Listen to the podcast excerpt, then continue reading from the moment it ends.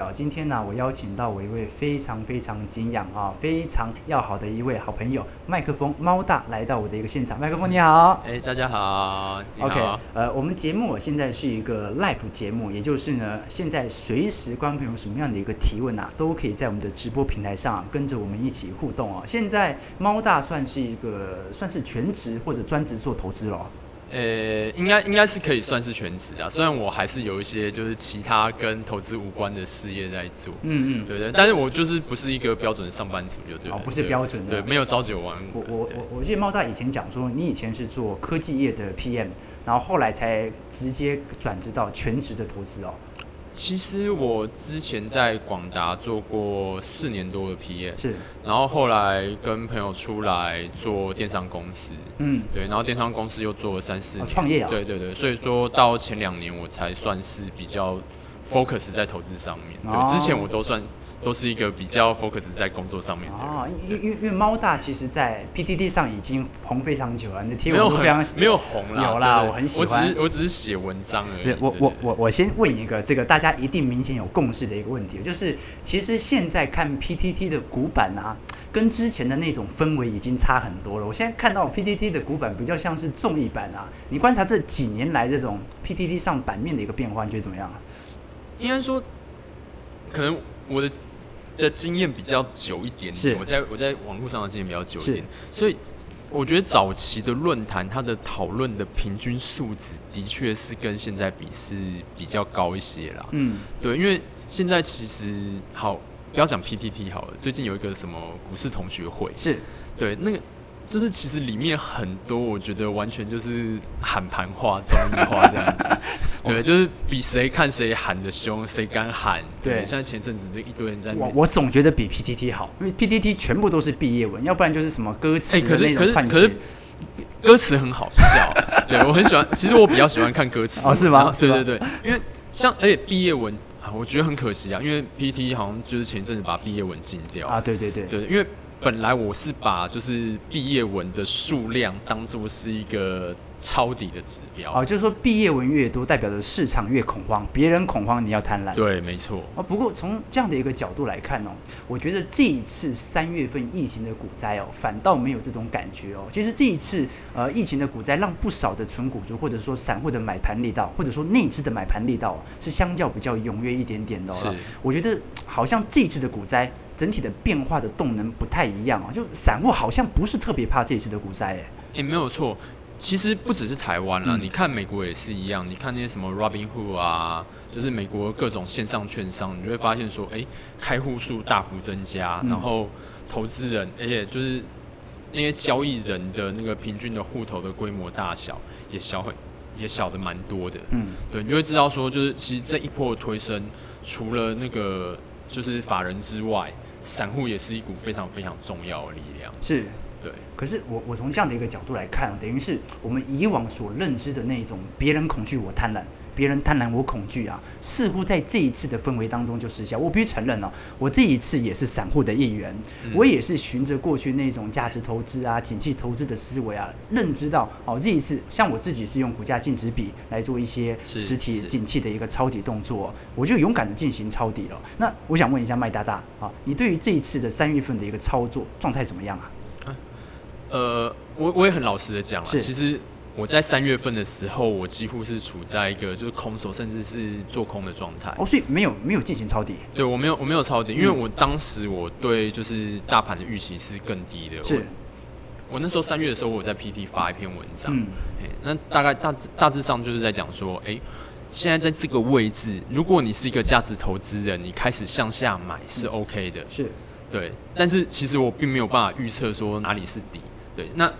我自像我自己啦，我自己放的目标是我从八千八千点以下开始往下买，是对。但是后来实际上是根本就没有出现，是是什么原因让你觉得要从八千点以下往下卖啊？八千点已经跌幅有有三成以上了吧？对，，就是比较是一个比较大的空头市场，因为其实从二零一五年之后，二零一五年大概跌了接近三十趴嘛，嗯从二零一五到二两千就二零二零年，其实都没有出现过大的跌幅，是对，所以我本来是认为说，哎、这一波其实是很有机会出现类似像是两千年啊，嗯或者两千零八年这种跌了五六十趴以上等级的空头市场。嗯，对，因为其实老实说啦，联准会这波要是没有放大水的话，基本上要跌。我觉得应该还是会再往下跌。那联总会在进行这种大放水，你很明显看到资产负债表已经从四兆美元到六兆，甚至快到七兆的时候对，你你会改变自己的想法吗？当时，当时没有，当时所以没有 对，当时就是我其实有点轻忽了，就是放水这件事对是市场信心的影响。是是，对，所以说其实我那个时候我持股的水位一直都是偏，应该说根本就没有持股啦。嗯我大概是到接近五六月的时候，开大盘重新站回万点，嗯然后在季线附近，我才开始就是重新建立部位这样。到可是到万点再来进行这种长期的建仓，不会怕自己的基期又又垫高了吗？等于购买成本太高的话，做长期投资其实风险蛮高的、嗯嗯这个是没有办法的事情，因为像是我自己，我自己从一月一月的时候，我的持股比例就已经降到非常非常低了。哦，因为大盘已经水位很高了，对对，第一个大盘水位很高，第二个就是那个肺炎的疫情开始慢慢的扩散。嗯，对我那，因为其实，在一月的时候，大家都还认为说。呃，其实这个疫情可能没有那么严重。那时候对对川普还对讲说，对呃这个就是不过就是个流感之类我的。觉得那那一阵子是陆股跌得要命，台股也跌得要命，但是美股一直在创历史新高。我对觉得当下呢，二二月中二月底的那其时候，实其实没台股也没有跌的要命啦，啊是应该是它差不多到二月底三月那个疫情开始，就是往欧洲、往美先领国扩跌。了，对对亚开始洲往股市先领跌，对对对对对，因为那时候亚洲是因为中国的关系嘛，嗯大家都觉得说可能会先在亚洲扩散，嗯就后来出乎大家意料之外，是中国压住了，是但是欧洲跟美国开始大爆炸。嗯，对啊，不，我觉得有趣的一点是，我我自己的认知啊，呃，这种大修正跟我们所经历的这种金融风暴，或者说呃史上我们称之为崩盘的这种比较是不叫不一样。我们讲上一次的一个大崩盘是零八年嘛，对，那基本上是房房子的一个问题，是是房市自己次贷风暴的一个问题哦。那在上一次两千年的网络泡沫破裂哦，其实我会觉得有一种氛围在，就是真的可以导致这种股市进行无止境的疯狂下修的，通常是自发性的那种泡沫破裂，而不是那种外在性的干扰。比如说，你说发生 SARS 啊、发生波斯湾战争啊，似乎从长远的角度来看啊，反而只是一个修正局，只是一个加码点而已啊。这是我自己的想法，你觉得嘞？嗯，你这样说其实没有错，嗯，对，但是不管是你觉得是你说所谓的外在外在的外修生变数，外生的变数，或者说内生就是本身股股市就有很多泡沫的成分在，或者那时候房市的泡沫成分在，是房市泡泡沫之后爆炸之后对，是，开始往经济的其他层面开始嗯，扩散。是对，那但是其实你去考虑，就是这一波的疫情，它其实对实体的经济影响非常非还是比非常零八年还要还严重，比零八年真的是比零八年还要严重哦。只是因为你要考虑到现在台股的构成，还有嗯美股的构成。是你从美股，你考虑一下，就是美股现在最大的几只前全指股，Facebook 啊、Amazon 啊、Google 啊，对。那这几只大的全指股主要都是偏向就是网络概念的，嗯，对网络概念其实它是在疫情里面算是可能反而是受惠的股对票，对对，对，所以说你从股市的指数，其实你是看不到经济上面的颓势的。是对，那但是你说实体经济好不好？其实非常非常的糟糕。是，你看美国的，包含了像是呃，我前阵子有在我的粉丝团贴一篇，就是一些美国现在实际上的状况。美国现在有非常大量的人已经缴不出房贷了。嗯，哦，美国可能就是在旧金山有一半的实体店面是没有办法开门的。是对，那这些这些就是在未来可能都会变成一个就是我们不知道的连锁效应，是，破产的公司哈、哦一定会越来越多。嗯。对，不过因为我们人在台湾，我们是可能是啊对完对全我没有因感因觉因为的。台湾老实说，第一个基本面还不错，那第二个呢是疫情的控管也还不错，所对以比较没有这样的一个氛围啊。不过不过我这样子来做一些思考哦，如果你对于这一次的经济所受到的冲击的一个想象是比较悲观的话，你现在手上有持股吗？我现在持股还其实算是水位有六七成以上可。是可是，在这样的一个氛围下，你为什么又选择说把呃自己手上的现金改成股票呢？嗯、我自己的策略是在低档的时候，我可是能会偏向价值；是好，哦在高档的时候，我会偏向顺势。嗯对，那其实我自己看的点很简单，就是当指数嗯哦，或者说个股它涨超过季线的时候，是好，我就会偏向采用顺势操作的方式。是那只要它没有跌破季线，是，好，我可能就会选择继续去持有它。嗯，对，然后当大盘在季线之上的时候，我一定会保留我的基本持股。是对，现在我但我也不是满持股啊，但是是我还是保持六七成以上的持股。嗯对，要等到要做空或者说要空手，等跌破季线再说嘛。嗯。不过从这样的角度来看哦，让我去思考一点呢，就是说你所持有的这一些股票啊，您刚才讲说是针对如果是低基期的话，那就用是价值型的一个这个做法嘛。那如果相较基期比较高，可能就比较用这种顺势而上的是一个做法。现在来看的话，你认为现在的盘势哦，像我之前呃，我们这个早上直播有跟各位提到说、啊，嗯呃，包括前两周的强势股。华为啊、利基啊、玉金光啊，全部跌回来。哦，这些强势股跌回来之后，并不是拉回就会再上哦，基本上跌回来就躺在这边了哦。所以从强势股的一个角度来看哦，在景气或者说股市相较一个高基期的水位，还真的可以这样做。我明白说低基期有它补涨的可能性，因为是经济就很烂嘛，啊，它股价也真的很低嘛。那等经济好，它迟早营收会回来嘛。是，但是强势股还是要怎么做会比较好啊？其实我觉得就是因为我自己的 style 是比较不是单纯的追强势股，是对，像是你刚刚提到的那些股票，是，都对没我有哦来说都是严重偏贵，我觉得已经是接近有点泡沫的感觉的股票了。所以说就是可像强势股不就是要有泡沫的 feel 吗？就是要涨得很快啊，特斯拉、啊、这样子。嗯没有错，但是我自己不会去碰这一类的股票。是当然，很多时候是我买了一些就是小型股，但是诶，它后后来可能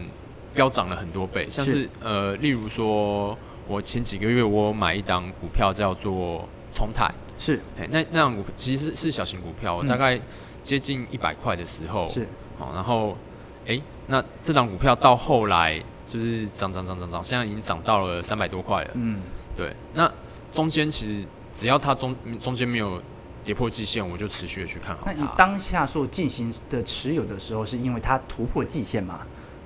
诶、有很多原因啦，是第一个它营收成长的是状况相当不错，嗯，那第二个它在的产业我觉得也还算不错，是对，然后在就是在差不多接近一百一百块左右的那个价位，你用本一比来看，相对于同业它也不是特别高。嗯。对，那不过从这样的角度来看哦，麦克风大，不然你仔细讲一讲好了，因为我们看过去一个月，尤其八月整体的盘呐、我们暂且不论个股哦，其实整个加权指数上上下下，如果是做这个台指期的，相较起来应该已经被双八很多次了哦。那八月整个盘呐、这么的乱，也就代表着其实。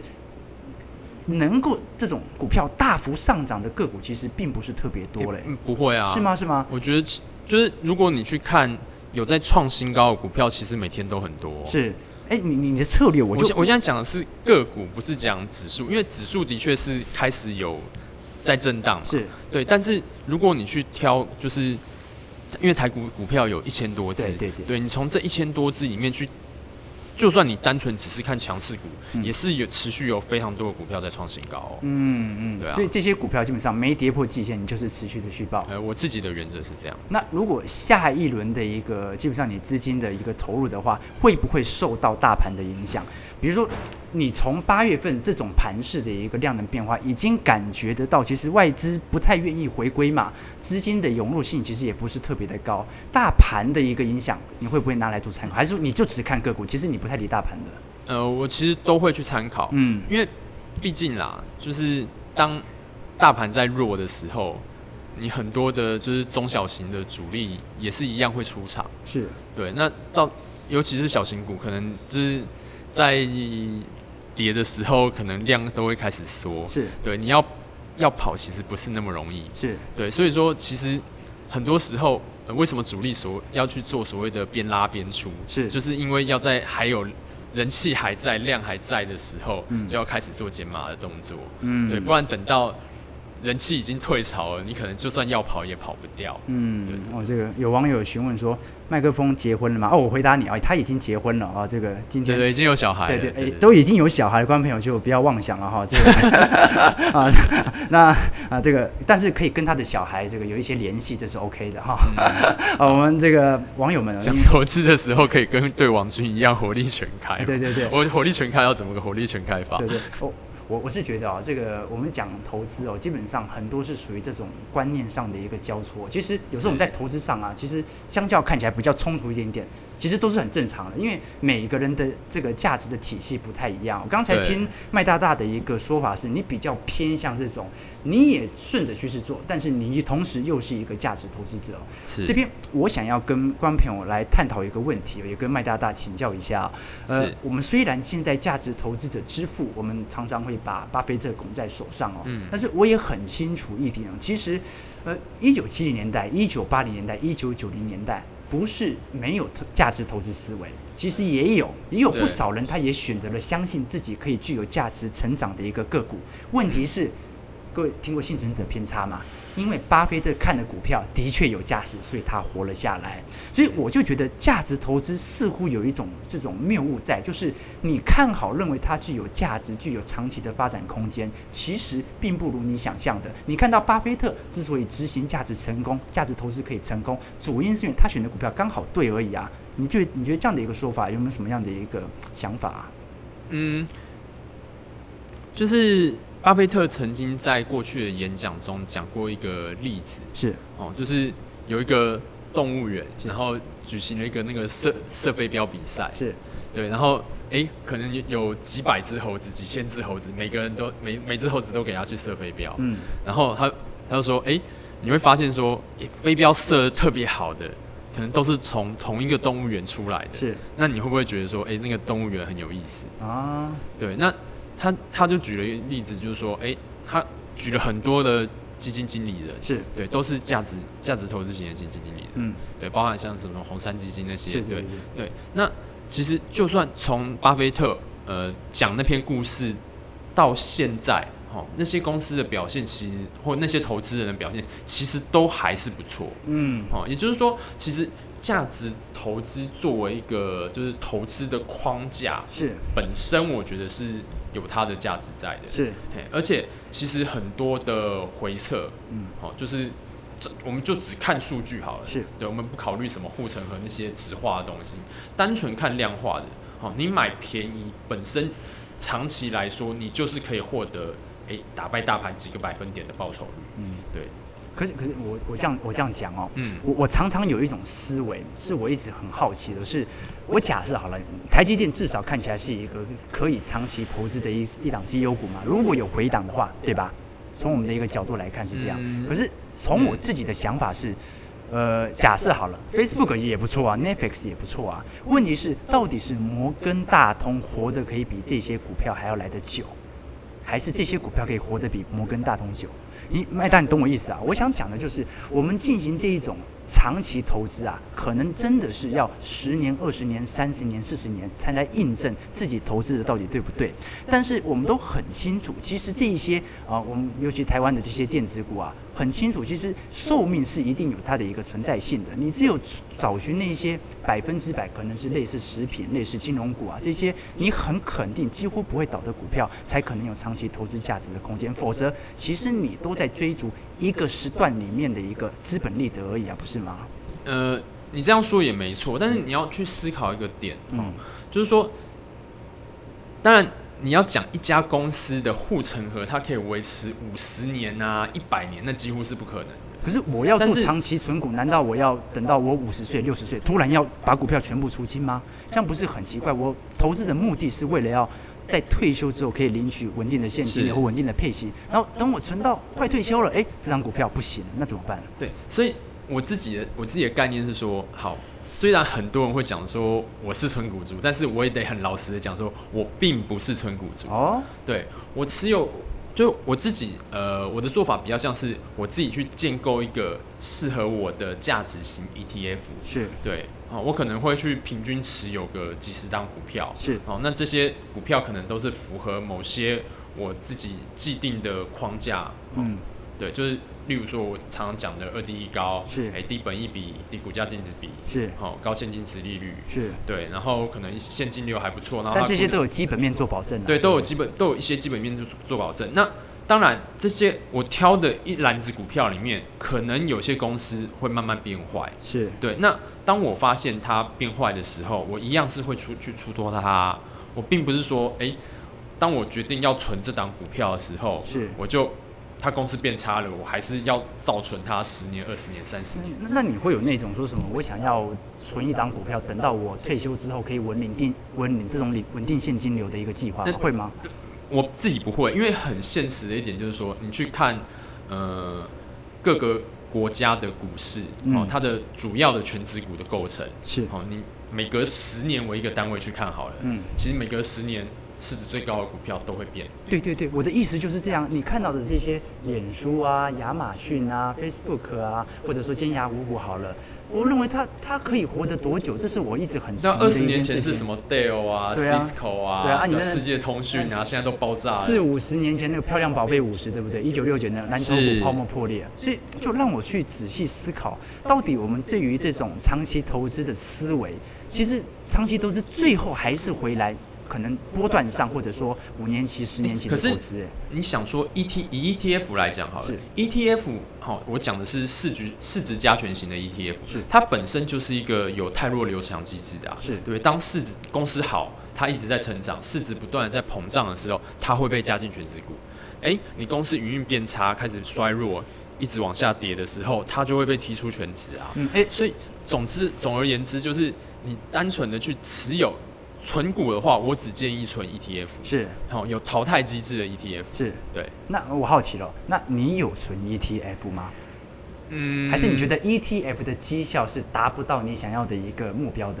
所以你我才觉没有得做 E 自己， ETF 我觉得自己投资比较有乐趣一啊点，而且就是自己过去投资绩效也是有稍微赢大盘一些些嘛。嗯，哎对对，这所以我可是并这一波的我疫情就没有啊，这一波就如果你是跟随着零零五零的一个持续布局的话，啊，如如果假设啦，假设你是用很常惯用的，比如说什么 KD 低于二十啊，或者股价净值比低于一点六的话，可能零零五零到现在可能有三成五到四成左右的一个嗯报酬啊。对那可是这一波的一个疫情不会让你去仔细醒思到说。那我不如就干脆就被动投资好了，我就跟随着大盘稳定成长就好了，因为你好像抓不太到真的景气的那个反转点呢，是这样子吗？嗯，我觉得对一般没有在刻意没有在特别研究股市的投资人来说，我是觉得被动投资真的比较好。啊，真的，对，因为很现实的一点就是，八成的投资人嗯，你可能辛苦了二十年，哦，你会发现你的绩效打不过大盘。嗯，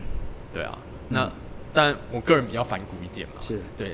我我自己也有一个觉悟，说，哎、我可能真的过了二十年之后，回头来看，哎、我绩效真的输给大盘了。嗯那就算是巴菲特，哎、巴菲特近十年的绩效也是输给指数的啊，啊，对，对啊，所以不管是任何人，哦，都没有办法保证说我在某一个时间里面一定可以赢大盘。嗯哦，但是我只能说，我相信我自己，就是这十几二十年来建构的投资方法论。是，哦，这个方法论可以帮助我在我的一生当中获得一个超越大盘的好，报我酬。我们重新梳理一下你这个方法论哦，啊，这个我们就特别公开你的这稍微这个呃进行操作的一些秘密了。哎我刚朋友就因为我们两个人在这边做直播啊，做一些这个秘密上的一些交换，这个嗯没有人会看到的，放心。好，所以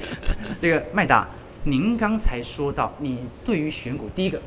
基本面至少要好，就营收至少要是稳定成长嘛，然后用搭配的这个二低一高，诶应该说，我如果是做顺势股票的时候，是我会希望就是公司的营收是在成长的，是公司的获利是在成长的，或者说至少你从那个财报每季季报上面，你可以看到所谓的三率三升，是哦，毛率在提升，盈利在提升，净利在提升，是对，那这你些都是很基本的要求。 OK，所以就基本上就是从简单的指标，你要从 EPS 也可以，你从 ROE 股东权益报酬率也可以，你看得出来这家公司明显在成长，就有了基本面的支对，持，在改善啦，不一定是成长，那也有可能它是转亏为盈要啊。转亏为盈的。对 OK，那确保了我基本面还不错之后，我就要开始挑选基期比较低的，哦，是第一本益比、第一股价净值比、高值利率。对那你，你去想说，就是现在看那些郁金光啊，那些是是高是那些那些看起来很高很高的股票对，可能在一两年之前，运运没有那么高啊。嗯，对啊，哎所以所以其实真的，我我觉得我觉得这样子就有一种真的在呃一个景气的位阶，相较在等补涨的感觉，就它应该要涨的，只是它现在是一个便宜价，这种感觉对不对？对，因为其实哈，嗯、这一两年我有一个蛮深的感受，就是说，如果你很认真、很认真的去研究产业的话，是你是真的可以去看到一些就是前瞻的东西。是，好，例哎如比说，比如说怎么好说？，比如比如说新兴、南电、锦硕，啊，最近都很弱势啦，跌回来了。哎哎、你要你要想说，是啊新兴南电他们是从十几块、二十几块涨了四五倍之后，现在跌一些，跌个十趴、二十趴，你说是十跌个十趴、二十趴，它算跌很多嘛？您它您前面涨了很多了。您觉得这些股票的一个涨势啊，是主要受到筹码面上的一个变化，或者说题材面的变化，还是它本来就应该要涨到这个位阶，只是在等一个低基期水位往上的一个过程？嗯、好，我我稍微说明一下哈，嗯因为其实大家现在可能都已经知道说。就是这几档股票主要是在讲 A B F 这个题材窄板嘛对它是这个窄板的题材嘛，是哦，那其实我在两年之前，我去听过一个永丰的类似像是论坛之类的，是就是在讲就是窄板这块东西。是，哦，我那时候就听到在讲说，就是他们其实呃，英像是 Intel 好了、i 嗯 n t e l Intel 啊，AMD 啊，嗯他们都有所谓的 roadmap。哦，也就是说，他们去推平台的时候，并不是突然蹦就跑出来了。是它可能诶、因为像是 Intel 它所谓 T Tech T Tech 嘛，嗯对，那他们其实是一每隔一两年会推出一个新的平台。那当它就是当它的制程萎缩到某一个程度的时候，哦，它就会需要去用到 ABF 这样子的板材。所以你是在整体的行情开始发酵以前，就可能你已经注意到这一点了，然后你又看了一下基本面，的确也不错啊，它的一个基期又比较低，那我就先买了，等待着它上来，是吗？是因为其实像是但是你我先说一下，你新兴南电都有买到、哦，呃之前的哇！呃光但良但鼓个掌我我啊我得我得我得讲说，就是其实很多人都讲说，哦，十几块的时候就讲说新兴娘，我我说我说真的，嗯就是在十几块的时候就已经讲说，哦，新兴之后隔个两三年之后是会涨很多倍，嗯哦，南电可能会看到一百以上， 是嗯对，那但隔了两年之后，现在都已经成真了，嗯哎、不过你这是要多早之前来做布局啊？多早之前对其啊，比实如这一波的涨幅是这这两个月才发生的事情啊，那你是多久之前就已经嗅到了这个一味觉？一两年之前啊一，就就那我你也我等讲了一两年呢、对对啊，那不对？还那等但是等过一这次的股灾，那对不一对？两年的时间，你可以拿到一百趴、两百趴以上的报酬率，嗯还还不够吗？是是是，不过不过从这样的角度，刚才观众朋友啊，这个渊杰有提到说，请问麦大同意基本面选股，那进出场的一个判断标准，所以照我刚才的一个学习哦，嗯如果不管是你现在是有这个相较 PCB 窄板的一些族群的话，你是以季线来做停利的出场吗？对，原则上是这样子啊。所以说，就是像例如说，星星从四十几块到现在，其实都没有出场的必要啊。是啊，可是哎，可是季线回来那有一段的距离哦，现在的季线差不多要在六十三块左右哎，对啊，现在现如在果还如七果十五块哎，如果真的出现 V 转，那就是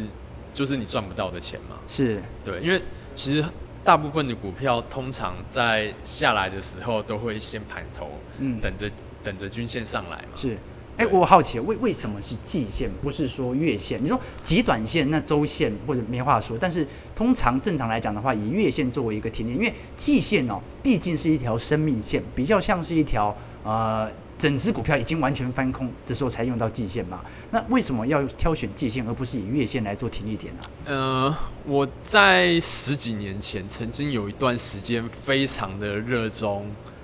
技术指标的回测，哎，是是是，对我那时候回测了很多。嗯，那一个很简单的结论就是说，你用短的均线绩效一定比较烂，是，因为你会有交易成本的问题。嗯，对，所以其实呃，好，这个有点像是有点偏数学了，是哦所谓的碎形理论。嗯，那基本上你不管你用长均线或短均线，理论上你的就是进出其，如果不考虑交易成本的话，是，结果不会差太多。嗯，哦，但是如果你考虑到交易成本的话，哦，那通常是用越长期的均线表现会越好。嗯好，，哎、如果你标的够分散的话啦，但但但你讲特定某一档标的，我我什么都不知道。是对，哦，可是这样这样来看的话，我觉得已经不只是属于这种顺势向当中，而且有一点这种已经快要偏长期投资的意味，因为从季线来做做停利的话，诶，那要很久很久哦，那可能在未来，可能今年都看不到你在做，不管是新兴还是南电的一个停利了，因为从现在的角度来看哦，这个季线也也未免离太远了，你知道吗？现在其实已经跌破月线上下做震荡了。啊嗯那如果是到季线来做一些停利的话，我这样计算哦，你等于有一半的一个价差空间都被吃掉了欸。所以你你它如果真的掉下去，那就就是认了、啊，哦，对啊，可以这样绩效可能也会少个少，有没有少个三成四成呢？不确定也要算。哦，对啊，我就我很害怕是这种事情，就是说有时候我们我觉得买我入，我觉得就是有舍有得啦。对对，你想要去吃到一百趴、两百趴、三百趴以上的波段的话，是那你就要去忍受二十趴、三十趴的回撤。嗯对，当你出现 V 转的时候，你会可能有的时候甚至你什么东西都吃不到，嗯。对吧？这个就是选择啊我。我觉我觉得买买入是很简单的一件事情，因为每个人都可以尝试着从自己的基本面的指标也好，技术指标也好啊，挑选到你适合的买点。但是如果如果就真的赔了，那就停损嘛。但是如果真的你赚的时候哦、那个停利点啊，老实说啊，真的是一套学问。因为你如何，很多人都尝试着想要去抓在这个最高点来做卖出哦、事实上，说不管你是跌破五日、跌破十日、跌破月线、跌破季线啊，其实都很难去抓到。所以我觉得就是要认命啊，就是你既然已经设定好这样的方式，对不对，对？每个人的周期不一样啦。是是对啊是是那你做短线的话，其实你就没有必要像我这样子去看什么月线、季线，根本就不重要啊。嗯，哎，可是对啊照照你这样讲的话，其实你也不太不太用看盘的，对不对？诶、可以这样讲。对啊，因为用季线来所操作，以所以你是分批所以入说市所以说的我盘中的时候都在跟婉君战斗啊。好，OK 开 OK，玩笑好，我我们这边的网军都非常的平和啦。这个观众朋友有什么样的一个问题哦，欢迎在我们直播当中留言哦。这个节目来到尾声哦，我还是想问一下麦哥哦，其实。我们做投资的一个教学啊，做投资的一个分享啊，很常告诉各位要尝试的去增加自己的被动收入啊，是靠投资啊，可以增加你很大批的一个资金，让你啊退休的时候领取稳定的现金流哦。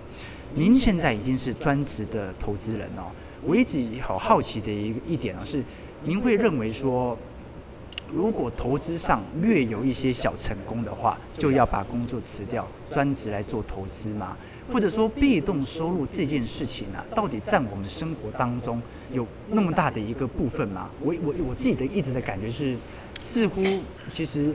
生活的收入就是自己的工作累积本金、累积本业，对我来讲是比较重要一点点。但是我听过其他的分析师，或者说其他的一些啊、这个网络呃网络的财经达人啊，其实他们都分享说，其实被动投资是真的很有可能在三四十岁财富自由的。您的看法我觉得重点还是看你人生想要的是什么东西。是？对，因为好，就算就算好，你真的赚到一笔钱，然后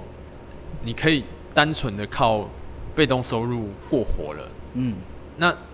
那你也要去思考说，诶，你接下来的人生你想要的是什么？嗯，难不成你就从此什么事都不做，每天就在家里面，然后领着退休金吃饭睡觉，吃饭那睡觉那那，麦你的当你你的人生就这样子而已慢嘛？慢到我好奇哦，嗯您现在做是全职投资者，是因为你的本金已经累积到一个程度，让你可以用稳定，因为从季线来做停利的话，那个绩效一定不会是标股的绩效啦，基本上可能是相较比较稳健型的，或者说呃可能一个波段诶，的一个、也也不见得哦，不见因得为吗？因为当如果你很好，就是当你持有到一档是真的飙涨了很多很多倍的股票的时候，嗯那可能对你的绩效曲线就有一个很大的帮助那。我问麦就像嗯就像台好了，以台股来说，哦，为什么就是会前一阵子会看到台股的那个走势感觉变陡了？嗯因为台积电啊，是就对吧、台积电几就是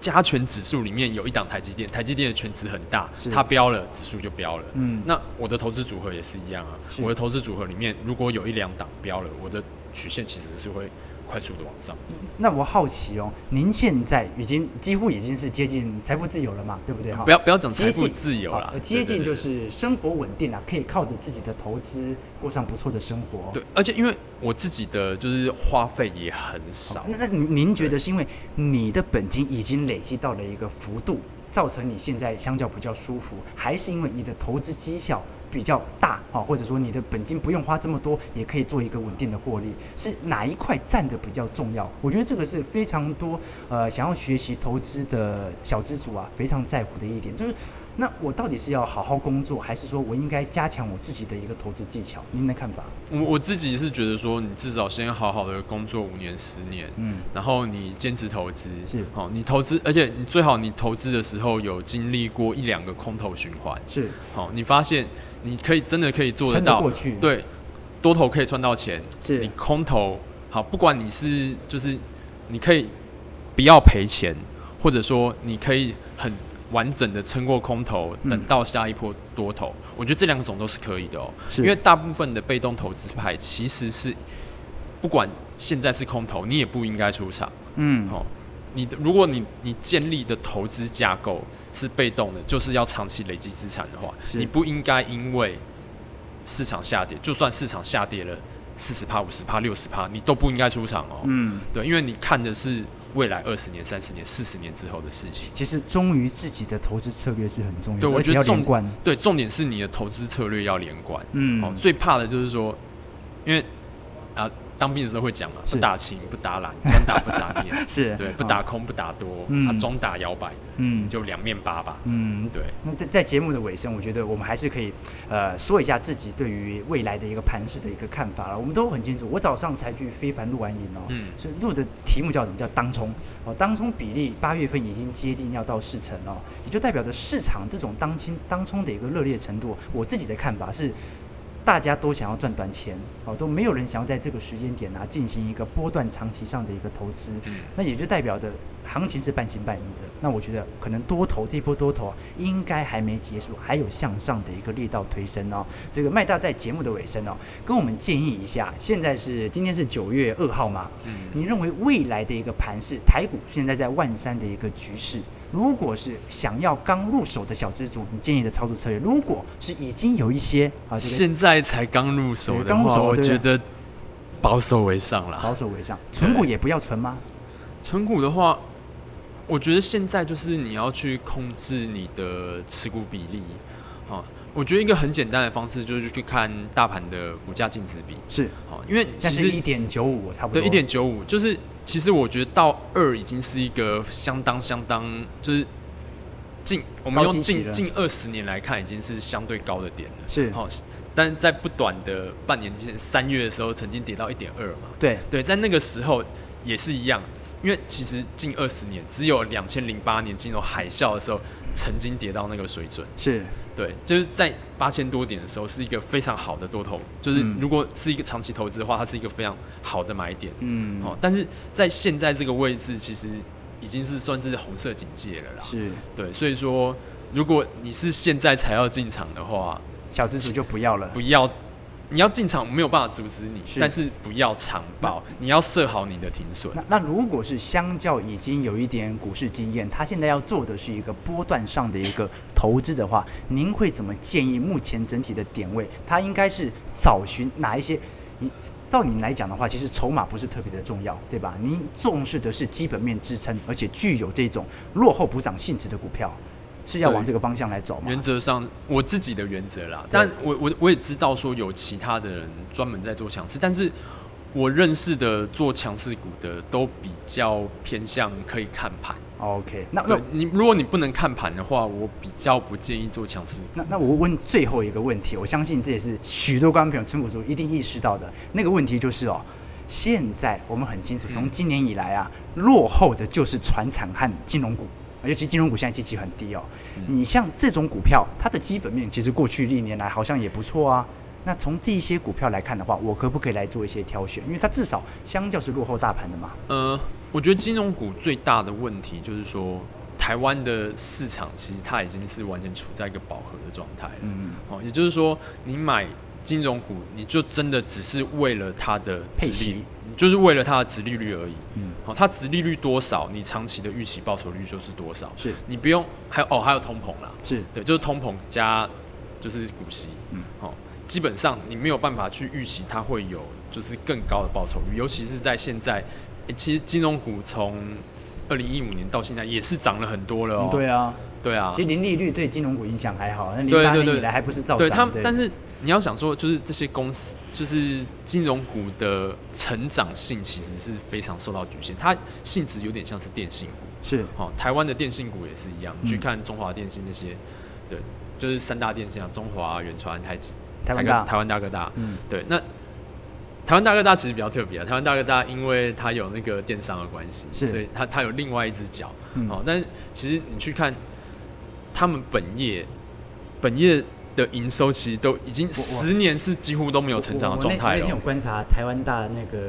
银银报的这个营收啊，我记得它是电商部门是 Momo 嘛，对不对对对对对它是对对大幅上升，对，它完全就是 靠摸，对是 Momo 在撑的，对，非常的有趣吧？对啊，这所以那那这样的话，你建议啊，因为。我如果接下来要找这些相较基期比较低的这些，但是有基本面支撑的股票的话，你会建议网友们往哪个方向来做寻找？你说金融对不对？那只是作为一个长期投资零配息嘛，对不对？那你说油价的话，那基本上还是要等这个，就是如果是台塑四宝的话，还是要等油价来回温嘛。那如果现在要寻找低基期的话，你会比较偏电子股吗？诶、其实电子、船产都有一些题材啊，像是是我觉得航，呃，航运有分哈。是你你最就近是例如航运说也很那个啊对例如说对你考虑空运跟海运嘛是，空运是很明显比较不利的，因为现在就是国际的那个载人这一块已经就就需求几乎都完全消失了。嗯好那但是海运不一样，海运现在受到就是因为它油价的关系，所以说海运的成本下滑非常非常的多。是好、你去看长隆第二季的那个 EPS，其实就已经给大家一个很大的 surprise，居然超过一块。是对，那、哦你去看，就是只要油价能维持在现在这个水准，